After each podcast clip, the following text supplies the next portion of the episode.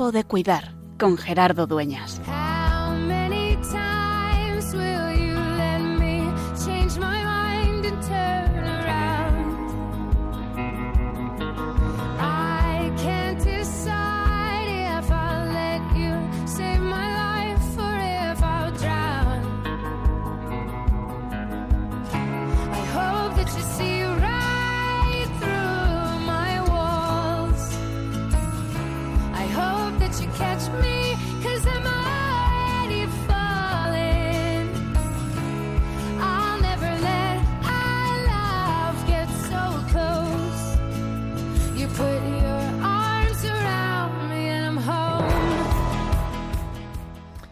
26 de julio del 2022, memoria de San Joaquín y Santa Ana, los padres de la Virgen María, los abuelos de Jesús. Y con tal motivo hemos celebrado anteayer, el domingo y hoy en realidad esta segunda jornada mundial de los abuelos y de los mayores. Y nos hace pararnos a pensar, a reflexionar y a recordar, que significa volver a pasar por el corazón a todas las personas mayores que nos llenan de alegría, que nos impulsan, que nos animan a continuar siempre en vista del futuro. Como dice el Papa, es que solamente a través de los ancianos, a través de los mayores, es el futuro, pero que no podemos ocultar también. Tantas personas mayores que viven solas, son millones de personas mayores que viven solas en sus casas y que no solamente viven solas, sino que sufren el drama de la soledad. Y por eso se, en la pastoral de la salud se ha convertido también y a la vez en la pastoral de las personas mayores, no de las personas mayores que están en pues en vida activa, en apostolado, no solo por el carnet de identidad, por la fecha biológica, sino sobre todo todos aquellos que se encuentran en soledad, que no tienen quien los cuide, que no tienen quien los visite o que sí, están cuidados, pero necesitan compartir lo que llevan en el corazón, porque la soledad no es estar con alguien o estar sin nadie, sino tener con alguien de qué de quién habl- tener con alguien con quien hablar de aquello que es importante para uno, aquello que preocupa, aquello que nos congrega en torno a una mesa, a la mesa fraterna del poder aprender. Por eso, hoy queremos dedicar este programa a los mayores y queremos también volver a presentárselos a Dios y a recordarnos todos que es, que sigue siendo siempre tiempo de cuidar.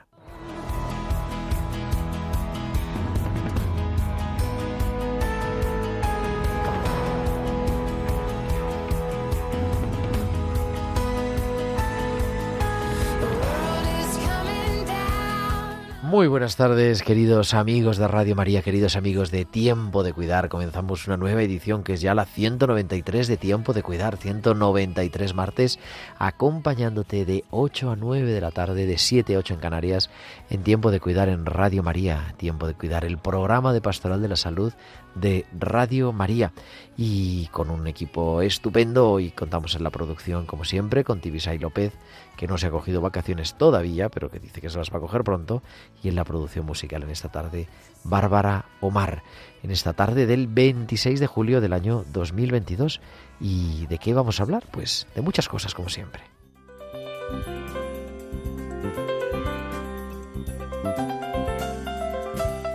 Y es que tenemos un programa precioso hoy, pues en dos partes. La primera parte vamos a hablar de los mayores, de la Jornada Mundial de los Abuelos y de los Mayores, del mensaje del Papa, que se publicó ya hace un tiempo, pero que nos estamos invitados en esta jornada a reflexionar. Y luego la segunda parte del programa, allá por las ocho y media, siete y media en Canarias, continuaremos con Jesús Poveda y Miguel Poveda, que comenzábamos la semana pasada la entrevista. La puedes escuchar, como siempre, en nuestro, nuestro podcast en radiomaria.es, entrando en podcast, buscando tiempo de cuidar, o en Spotify, en Apple Podcast, en todas las plataformas.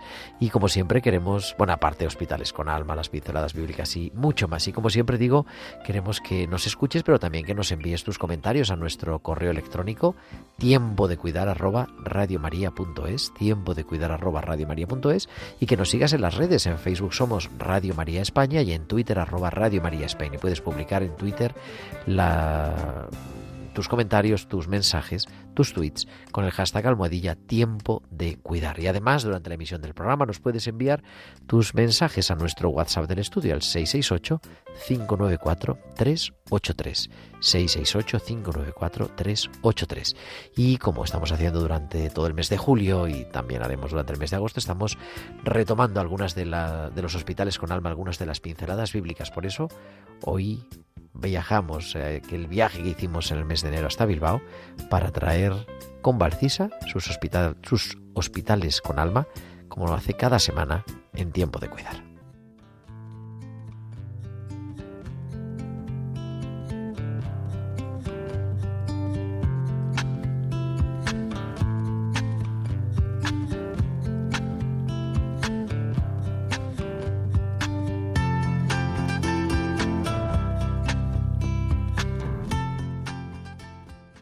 Buenas noches Gerardo y buenas noches también a todos los oyentes. La sabiduría en el hospital. Cuando pregunto a un paciente ¿cómo estás? suelen contestarme con el listado de síntomas. Duermo bien, como bien, ya estoy caminando. Pero lo cierto es que la pregunta de ¿cómo estás? no es una pregunta dirigida a la cabeza, sino a toda la existencia del paciente. Se sabe que es más fácil ignorar a los pacientes antes de conocer sus nombres. Es más fácil ignorarlos antes de presentarse como su médico. Es más fácil quitar importancia a sus dolencias antes de explorarlos. Pero una vez que les tomas en verdadera consideración, todo cambia. Leía el otro día que Dios nos ha confiado para que a través nuestro puedan tener una experiencia de su amor. Al final del día, no se trata de lo que tienes o los bienes materiales que has logrado, sino de a quién has escuchado, confortado, devuelto la esperanza. Se trata de lo que has ayudado a transmitir vida. Hasta la semana que viene. Son las pinceladas bíblicas que cada semana nos trae Valcisa y que hemos retomado allá por enero esta preciosa reflexión que siempre nos ayuda a pensar. Es Valcisa en tiempo de cuidar.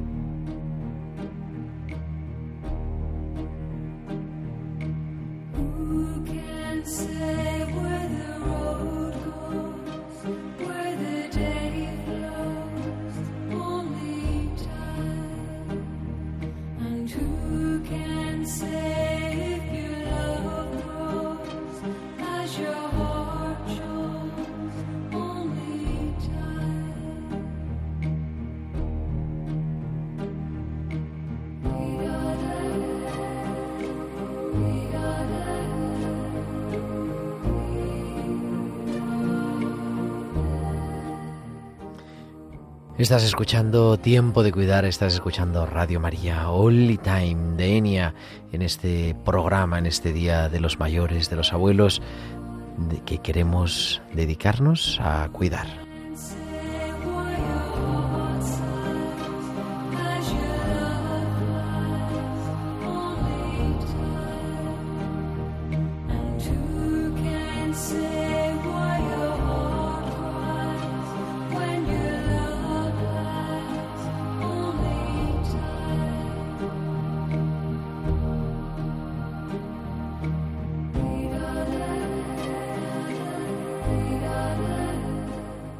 Es que el tema del cuidar a los mayores siempre ha sido una preocupación, pero en este pontificado del Papa Francisco de manera especial y ya de hace años él viene recordándonos la importancia de los ancianos y ha llegado a instituir esta jornada mundial de los abuelos y de los mayores que hemos celebrado el domingo más próximo al 26 de julio, que es hoy, que fue anteayer.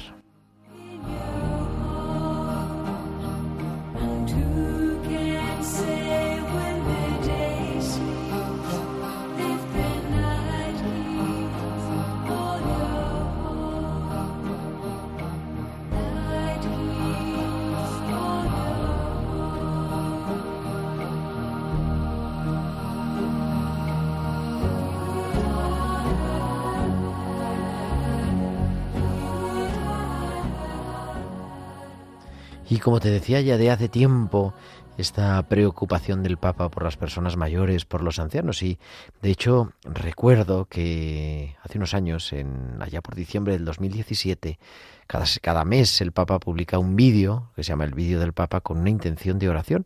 Y en aquel momento ya lo dedicó a los ancianos. Vamos a escucharlo. Un pueblo que no cuida a los abuelos y no los trata bien es un pueblo que no tiene futuro.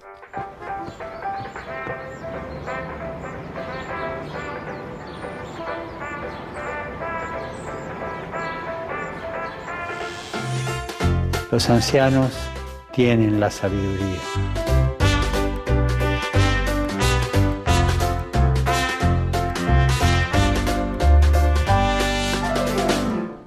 A ellos se les ha confiado transmitir la experiencia de la vida, la historia de una familia, de una comunidad, de un pueblo. Tengamos presentes a nuestros ancianos para que, sostenidos por las familias e instituciones, colaboren con su sabiduría y experiencia a la educación de las nuevas generaciones.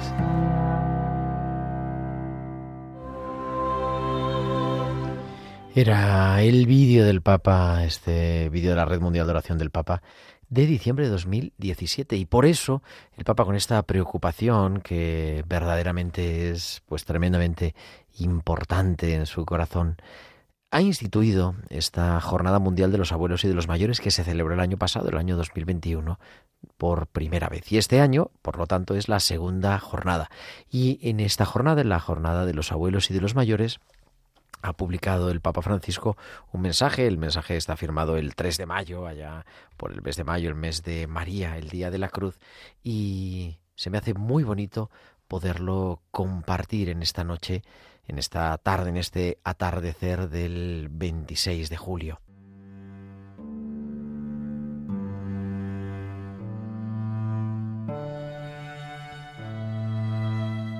Y dice así este mensaje que vamos a leer, vamos a meditar, vamos a compartir.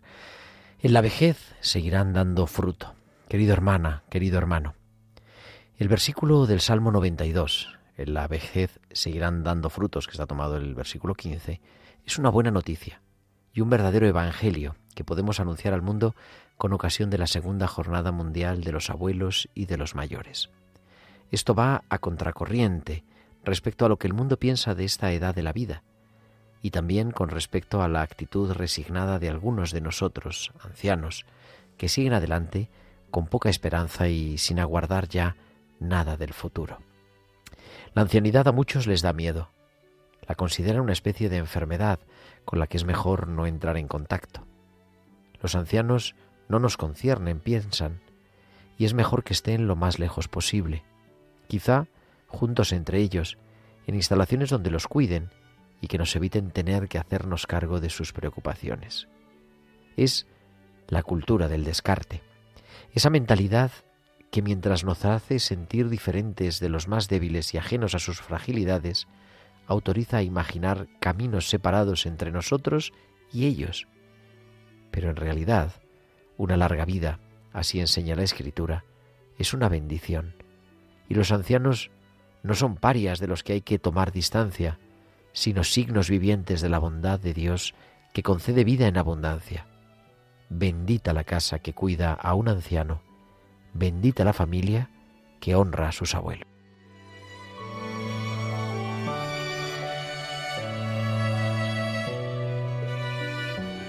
La ancianidad, en efecto, no es una estación fácil de comprender, tampoco para nosotros que ya la estamos viviendo.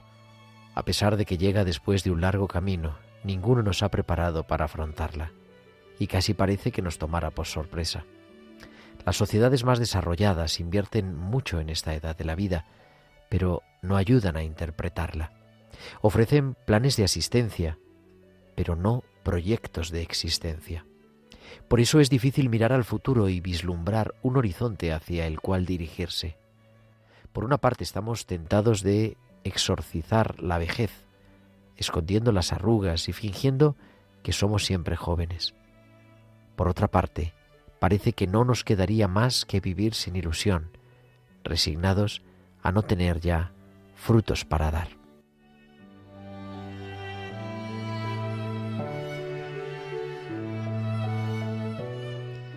El final de la actividad laboral y los hijos y autónomos hacen disminuir los motivos por los que hemos gastado muchas de nuestras energías.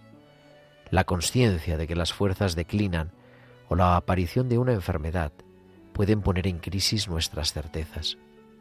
El mundo, con sus tiempos acelerados, ante los cuales nos cuesta mantener el paso, parece que no nos deja alternativa y nos lleva a interiorizar la idea del descarte.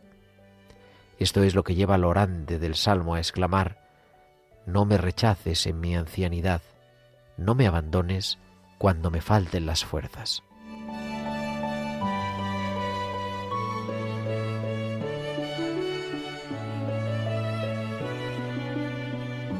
Pero el mismo Salmo que descubre la presencia del Señor en las diversas estaciones de la existencia nos invita a seguir esperando. Al llegar la vejez y las canas, él seguirá dándonos vida y no dejará que seamos derrotados por el mal. Confiando en Él, encontraremos la fuerza para alabarlo cada vez más y descubriremos que envejecer no implica solamente el deterioro natural del cuerpo o el inudible pasar del tiempo, sino el don de una larga vida. Envejecer no es una condena, es una bendición. Por ello, debemos vigilar sobre nosotros mismos y aprender a llevar una ancianidad activa también desde el punto de vista espiritual, cultivando nuestra vida interior por medio de la lectura asidua de la palabra de Dios, la oración cotidiana, la práctica de los sacramentos y la participación en la liturgia. Y junto a la relación con Dios, las relaciones con los demás, sobre todo con la familia, los hijos, los nietos, a los que podemos ofrecer nuestro afecto lleno de atenciones, pero también con las personas pobres y afligidas a las que podemos acercarnos con la ayuda concreta y con la oración. Todo esto nos ayudará a no sentirnos menos espectadores en el teatro del mundo, a no limitarnos a, no limitarnos a balconear, a mirar desde la ventana, afinando en cambio nuestros sentidos para reconocer la presencia del Señor. Seremos como verdes olivos en la casa de Dios y podremos ser una bendición para quienes viven a nuestro lado.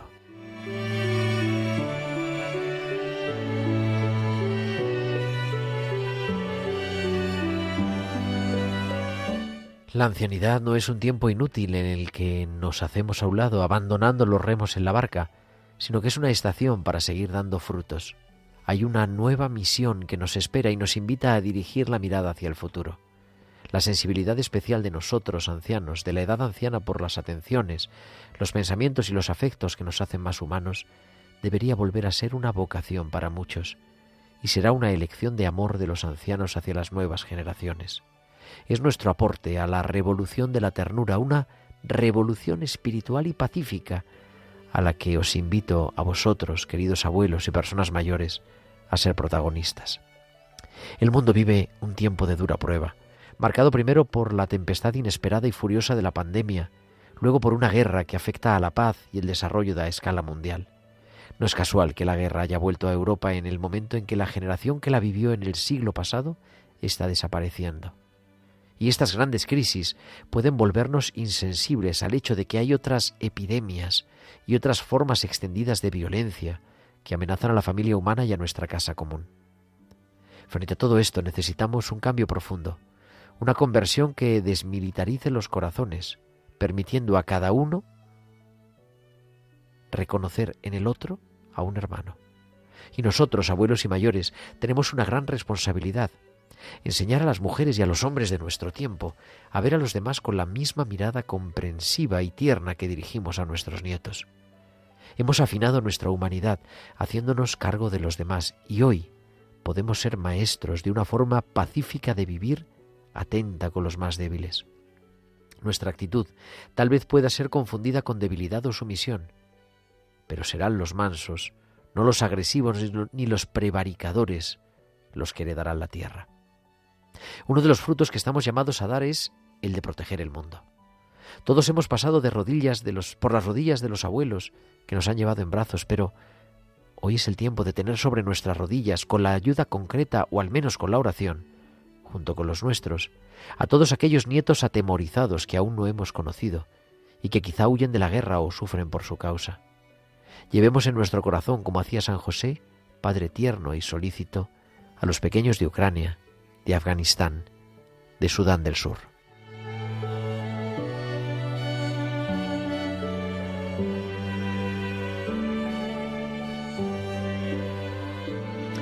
Muchos de nosotros hemos madurado una sabia y humilde conciencia que el mundo tanto necesita.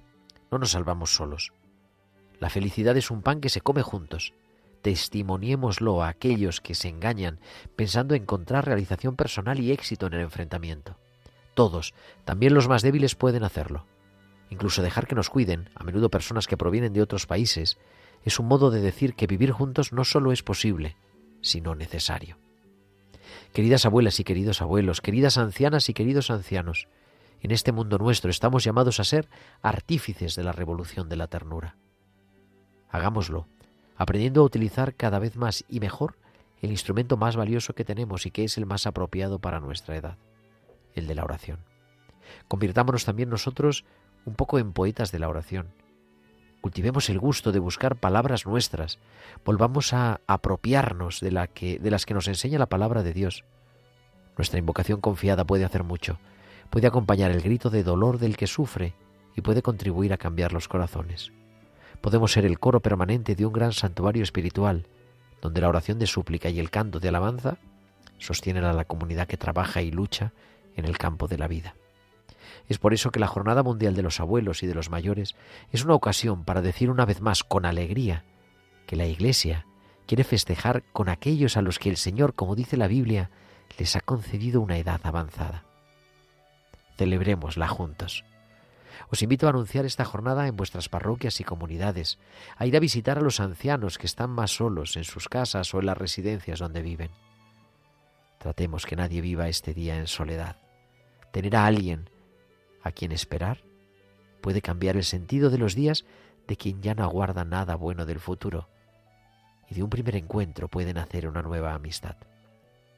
La visita a los ancianos que están solos es una obra de misericordia de nuestro tiempo pidamos a la Virgen, Madre de la Ternura, que nos haga a todos artífices de la revolución de la ternura para liberar juntos al mundo de la sombra de la soledad y del demonio de la guerra. Que mi bendición, con la seguridad de mi cercanía afectuosa, llegue a todos vosotros y a vuestros seres queridos. Y vosotros, por favor, no os olvidéis de rezar por mí.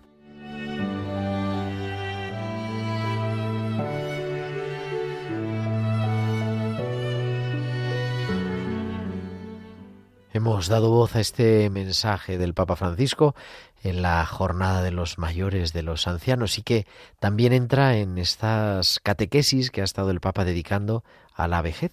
Y de hecho vamos a recordar unas palabras preciosas del 20 de abril que el Papa Francisco también decía en la audiencia general. Las escuchamos.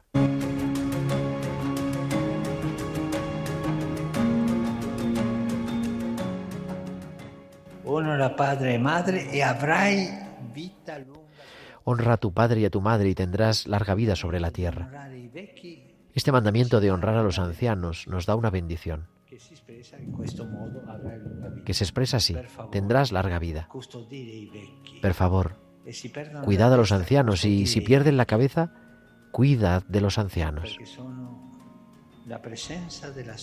Porque son la presencia de la historia, la presencia de mi familia.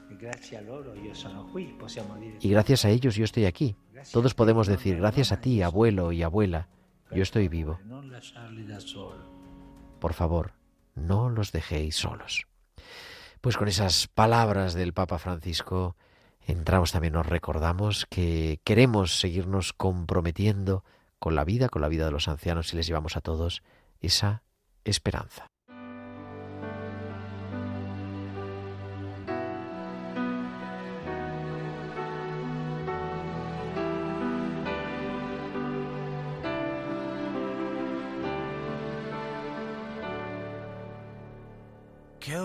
Bonita la vida, queda todo de golpe y luego te lo quita. hace sentir culpable, a veces cuenta contigo, a veces ni te mira.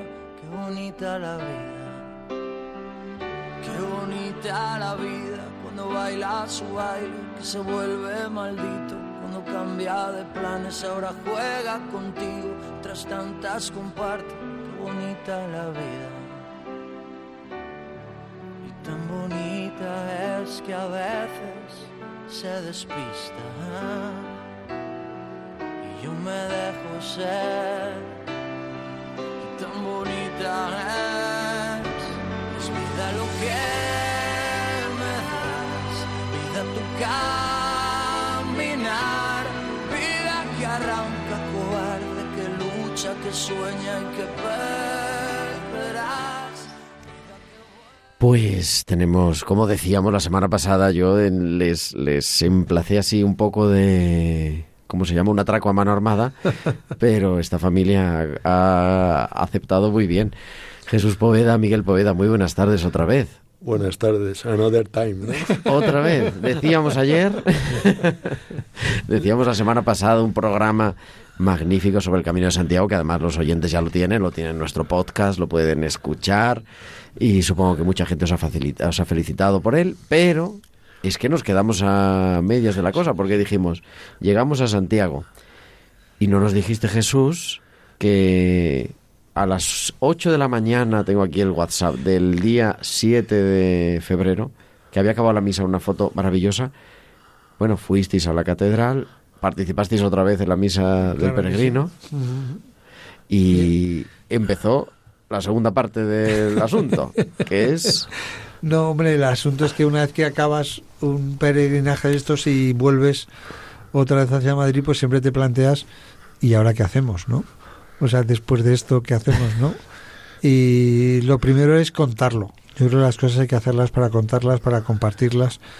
Y, y de alguna manera el camino pues te transforma un poco. A mí me ha transformado bastante la vida, ¿no? Me ha dado un toque de confianza en, en las personas de España. Te- Lo digo de verdad, ¿no? No, no estoy en ninguna campaña electoral, ¿no? No, pero en España hay mucha gente muy España buena. profunda. ¿Eh? Ah. No, y también la España auténtica. Evidentemente estas personas no saldrán nunca en TikTok, ni serán prime time, ni, ¿no?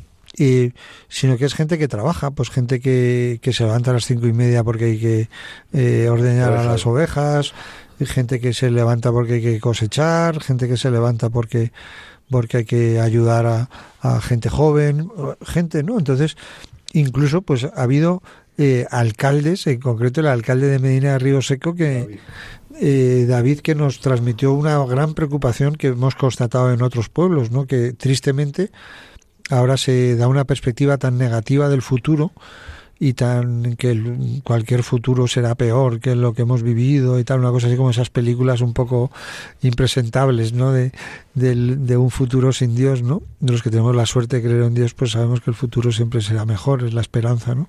Pero pero que sí que es cierto que ha calado mucho un mensaje ahora mismo en España en este eh, en esta etapa de pandemia, pospandemia, ¿no? De, de cierto pesimismo, ¿no? Y nos contaba el alcalde y el párroco de Medina de Río Seco que habían notado en la gente joven como una cierta desilusión, ¿no? Como que antes la gente solía, pues vámonos a Valladolid a hacer un curso de formación profesional, vamos a León a estudiar veterinaria, vámonos a Salamanca a estudiar filosofía, y que, que ahora la gente ha dicho, mira, ¿para qué voy a estudiar filosofía o para qué voy a hacer una carrera si mi padre va a estar en paro? y, y nos quedamos en el pueblo, ¿no? Y tristemente en algunos de estos pueblos, pues incluso ha aumentado mucho el consumo de drogas y la situación es un poco como de una cierta desesperanza, ¿no? y Miguel, que tiene varias especialidades y una de ellas es intentar sacar lo mejor de las personas que tiene alrededor, me acuerdo que le dijo al párroco y al alcalde, si ustedes tienen un problema con gente joven y drogas, mi hermano Jesús es médico, da clase en la universidad, es un experto en esto y seguro que tenemos algún plan. Y, y Y- le propusimos un, una No, cosa bien bonita que es Uno de los, una de las madrinas del camino fue eh, Sila, una, una colaboradora de nuestro hermano José, que la primera noche del camino dormimos en su casa en Cercedilla y el, el- lo- el ulti- los dos últimos días fue a Santiago porque su madre había cumplido 100 años y se la había llevado a Santiago y fuimos a comer al pulpo en, en el pueblo de... ah, ahora se me ha olvidado. Y fui- estuvimos tomando pulpo y... y, y- Melide. En Melide. En Melide. en Melide. Y entonces eh, yo creo que es- Sila te- tenía una pre- también ideas. Sí, porque un poco yo lo que le dije al alcalde y al párroco y a otros alcaldes que me han hablado de, este, de esta preocupación real es que, que la droga no es el problema, la droga es la consecuencia de un cierto desánimo, ¿no? Y que lo que hay que volver a hacer es animar a las personas, vol- volver a motivar a las personas, ¿no?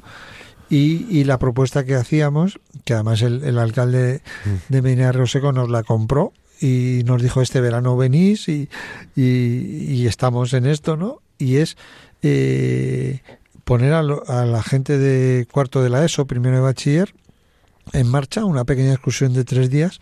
El primero de los días van con un profesor, que es el profesor de geografía, y les explica pues todo este tema de las cuencas, porque en el caso de Medina Río Seco, pues porque el trigo es tan importante y por eso el canal de Castilla, porque las vides se dan también y por eso el- la Vega del Duero, El Duero. eh, por eso el Duero cuando desemboca en Oporto, pues ya el, el vino de Oporto que ya es como, pero eso se explica con un profesor de geografía caminando, no por internet ni con realidad virtual ni con gafas, sino caminando por Castilla, ¿no?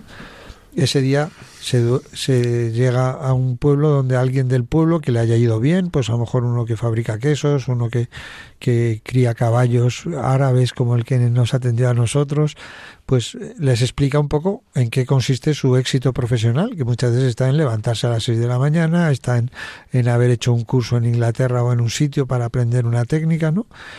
Se descansa bien, es muy importante descansar y comer bien, y al día siguiente se vuelve a caminar y se camina junto a un profesor que es eh, de literatura. Y en el caso concreto de Medina de Río Seco, pues resulta que Miguel Delibes era profesor en Medina de Río Seco, eh, Miguel de Unamuno también pasó alguna temporada por ahí, parece que es la, la zona de los Migueles, ¿no? Pero hablar de literatura, hablar de Machado, ¿no? Por ejemplo, eh, que es Castilla, ¿no? En, en, caminando por Castilla, ¿no?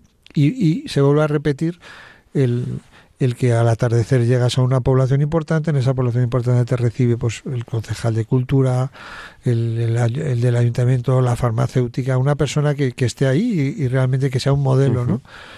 Ahí se vuelve a descansar y al tercero y último día es un profesor de historia el que buscando un sitio emblemático, en el caso de Medina de Río Seco habíamos pensado llegar a Ureña, que es un pueblo emblemático, le llaman la Villa del Libro, ¿no?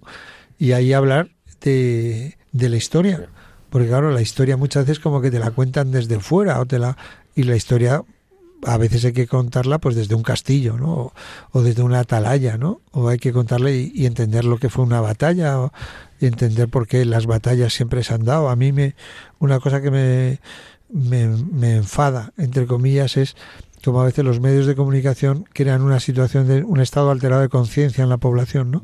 Por ejemplo, pongo tres ejemplos, que es con el volcán. O sea, hubo un volcán que hizo de volcán y estuvimos durante dos meses asombrados de que el volcán hiciera de volcán. Pero es que van a hacer los volcanes, de volcanes, ¿no? O, por ejemplo, cuando el tema del COVID, pues el COVID pues no, no deja de ser eh, un virus, no deja de ser una situación especial, pero los virus se comportan como virus y, y hay que entonces, pero que no puedes como estar continuamente hablando ¿no? o con la famosa guerra de Ucrania, pues es una guerra, pues claro, la gente muere, es que en las guerras la gente muere, entonces como que hay que volver a contactar con la realidad, entonces un profesor de geografía que habla de geografía caminando y embarrándose y explicando por qué este barro es tan importante para las vides, ¿no? Un profesor de literatura que te describe lo que te describía Machado hablando de Castilla y un profesor de historia hablándote de la historia desde una atalaya, eso es un aprendizaje verdaderamente Y inolvidable y motivador, que para mí lo importante que hay que hacer con la gente joven es sacarlo mejor, porque lo peor lo saca cualquiera, ¿no? Y vamos a hablar de la medicina 3.0, que es el último proyecto de nuestro hermano mayor. José María era el, prim- el número uno de los hermanos, yo soy el quinto y Jesús el séptimo. Entonces tenemos ahí una relación peculiar. Y entonces Eh, ¿cuál es, ¿Qué es la, la medicina 3.0, Jesús? Bueno, pues el, eh, José María estuvo los últimos años de su vida, su último año y medio, en Camboya, porque fue para allá por motivos académicos. Él ha sido el profesor de la autónoma que más convenios internacionales ha hecho con universidades de México, de Venezuela, eh, eh, de, del sureste asiático, pues tanto Tailandia como Camboya como Vietnam, ¿no? Y como Marruecos, ¿no? Y, y, y él eh, tenía una gran facilidad para viajar y una gran capacidad para entusiasmar y para y por razones académicas él se desplazó en el año 19 nadie pensaba en el COVID pero ya estaba el COVID él se, des- se desplazó a Camboya y a Tailandia y ahí se quedó durante todo el año 20 y el año 21 volvió a Madrid justamente el El día día de San Isidro. de San Isidro, el 15 de, de mayo, y a él le llamó muchísimo la atención cómo esa medicina española que era la mejor del mundo pues estaba colmatada, ¿no? O sea, los, los hospitales estaban en una situación de gran crisis y los centros de salud mucho más, ¿no?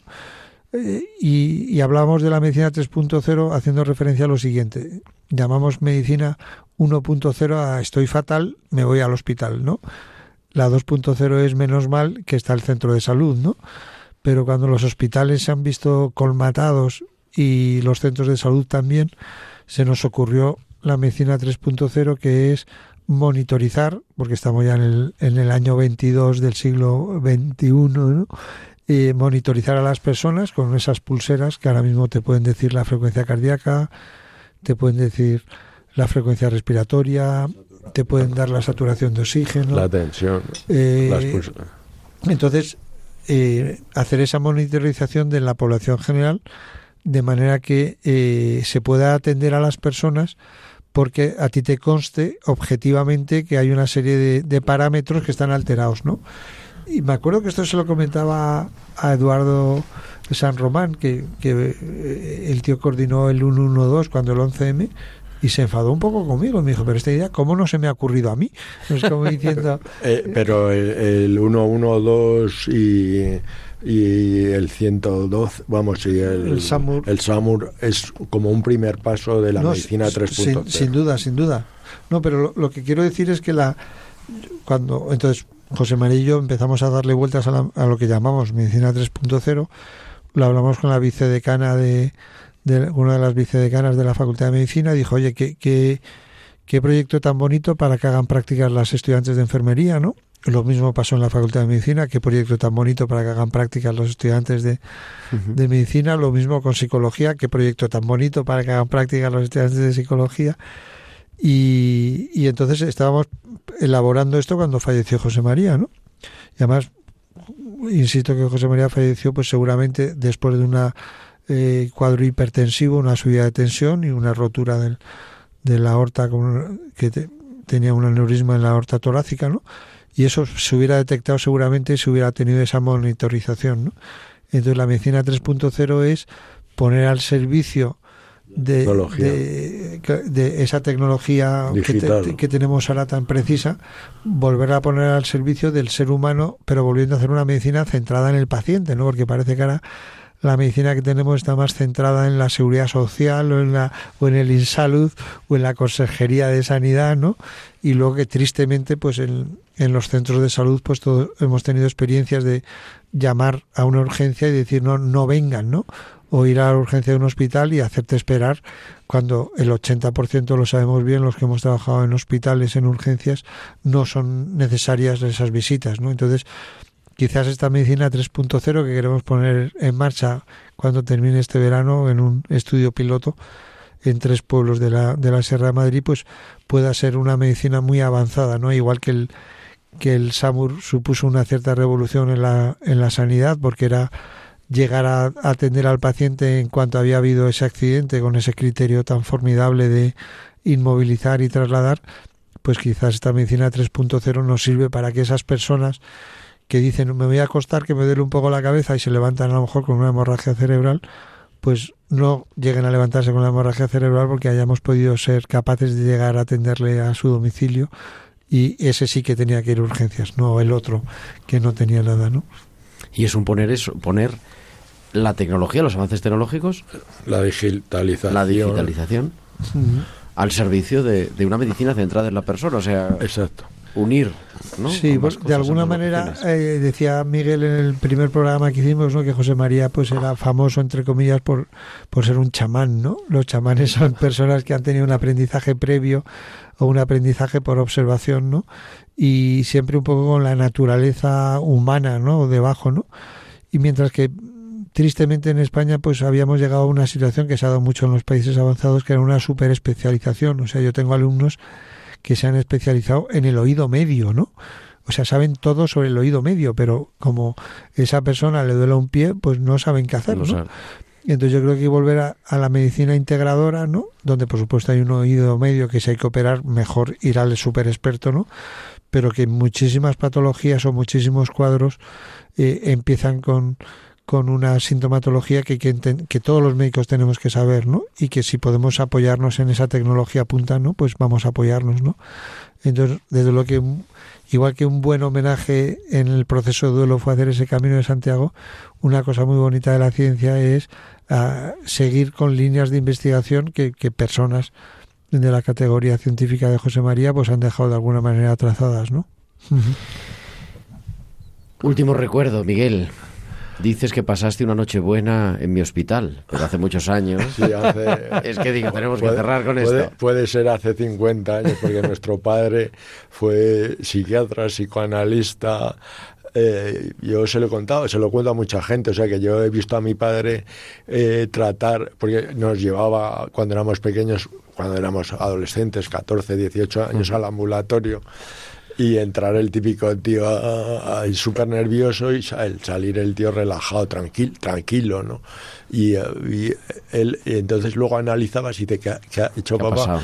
y eh, pues escuchaba a la gente, le- le- o sea, les dejaba que y, o- y les decía o les proponía. Entonces, yo creo que ahora en estos tiempos que dice Jesús del siglo eh, XXI y tal, que a veces la gente eh, con la, está col- colgada el móvil, con la internet, y, y es cuando más sola está la gente.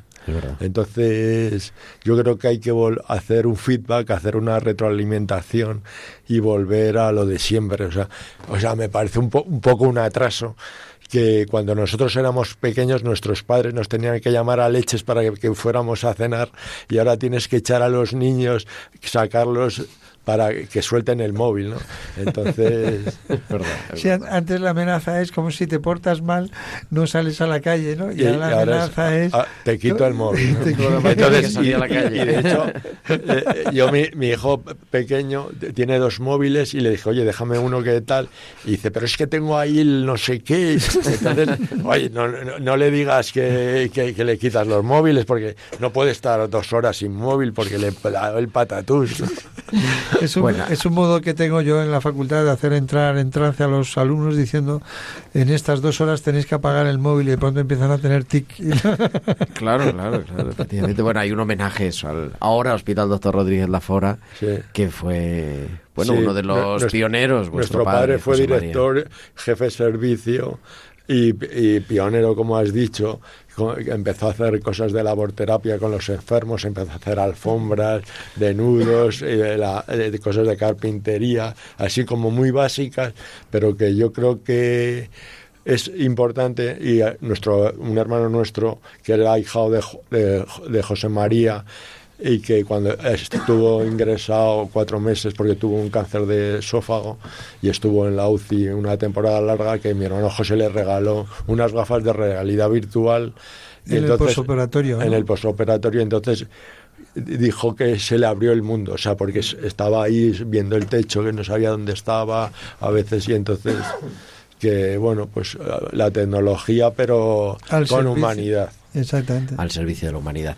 Pues gracias por habernos traído tanta humanidad en este verano y por venir dos veces a la radio. Miguel Poveda, agricultor, que vaya todo muy bien. Muchas Seguiremos gracias. cabalgando Muy y buenas haciendo tardes. nuevos caminos. Y Jesús Poveda, médico, profesor también. Muchas gracias. Muy Enca- buenas noches. encantado de la vida, ya lo sabes. Gracias.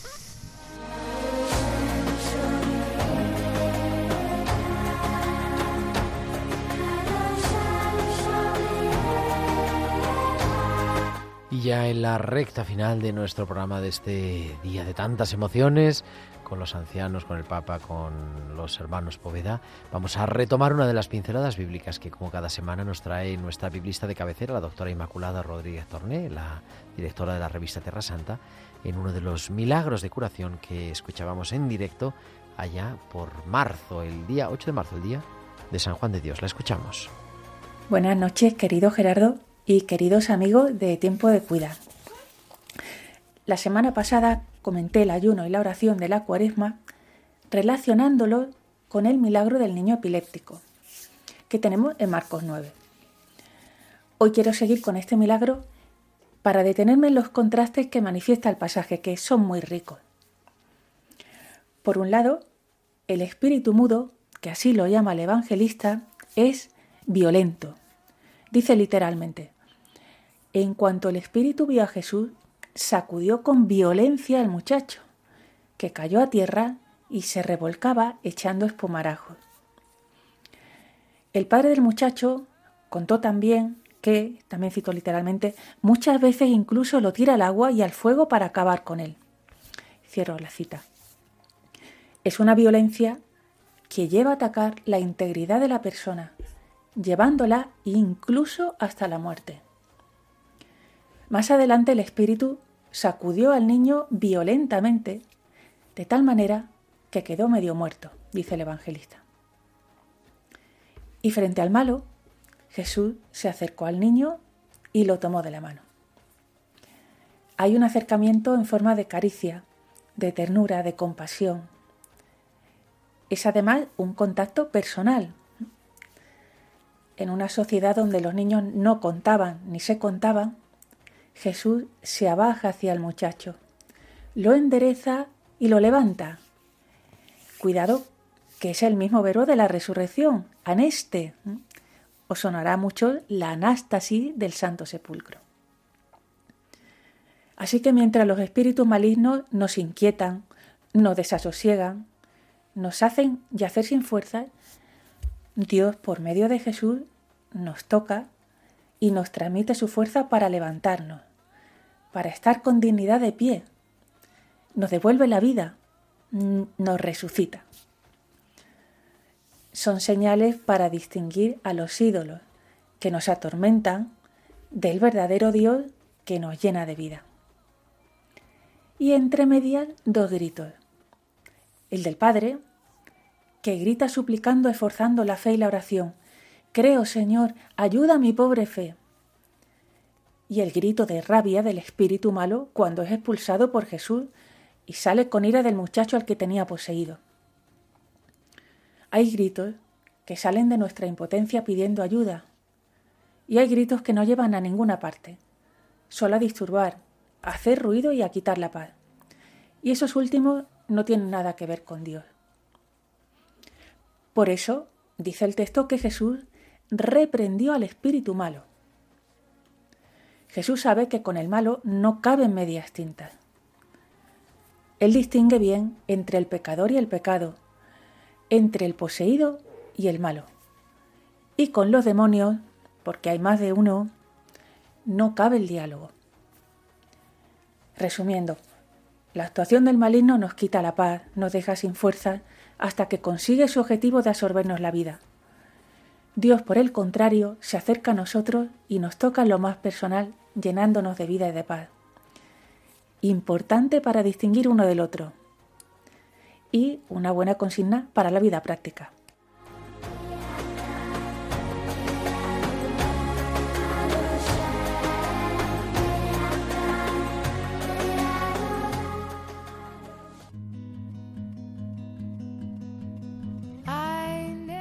Y llegamos así al final de este programa del 26 de julio del 2022, pero volveremos el próximo martes, 2 de agosto.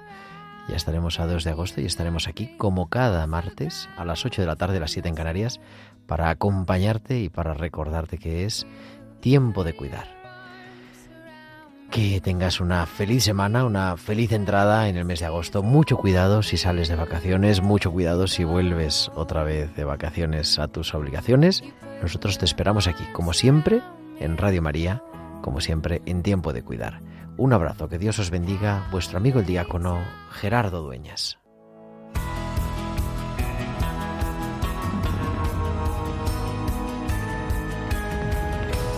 Tiempo de Cuidar con Gerardo Dueñas.